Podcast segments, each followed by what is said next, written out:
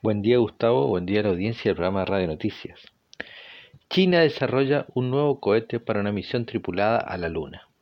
El pasado 18 de septiembre, en la Conferencia Espacial China 2020, eh, que se realizó al este del país, en la ciudad de Fuzhou, se anunció un nuevo lanzador para vuelos tripulados que llega a órbita lunar. Además, 18 taikonautas han sido seleccionados para volar a la futura Estación Espacial China. Taikonautas es como los chinos denominan a sus astronautas o como nauta, como lo dicen los rusos.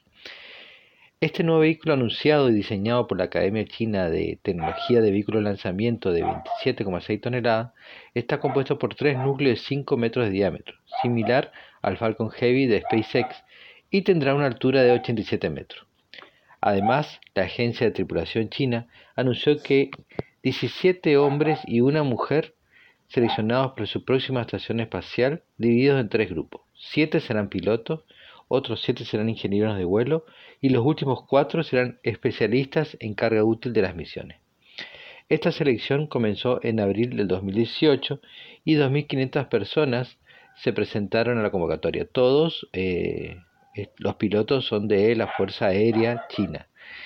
La estación espacial comenzará a ser construida en 2021 y proyectan que comience a funcionar en el 2022 y tenga una vida útil de 15 años.